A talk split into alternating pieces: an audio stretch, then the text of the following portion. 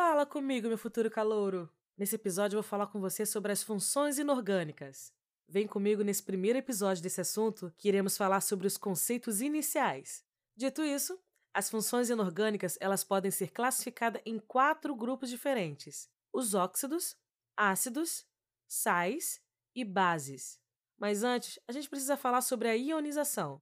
Então, a ionização é um processo químico onde uma substância química ela se ioniza. E essa ionização ela se dá por meio de uma transferência do H+, de um próton dessa molécula, dessa substância para a água, para o solvente, ou ao contrário.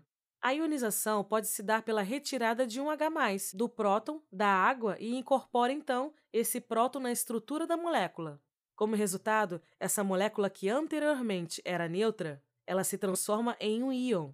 Por isso que tem esse nome, ionização.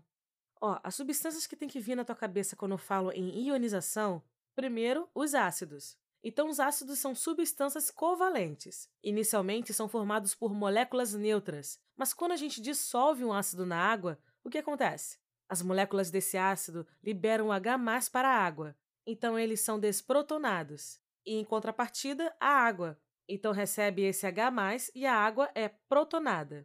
Um outro exemplo de ionização seria a molécula de amônia. Só que a amônia é o contrário. A amônia ela é uma base, então a amônia vai retirar um H da água. Ela é uma aceptora de um próton da água. E quando a amônia pega o H da água, incorpora-se esse H da água, esse próton. Ela se transforma num cátion, que é o cátion do amônio.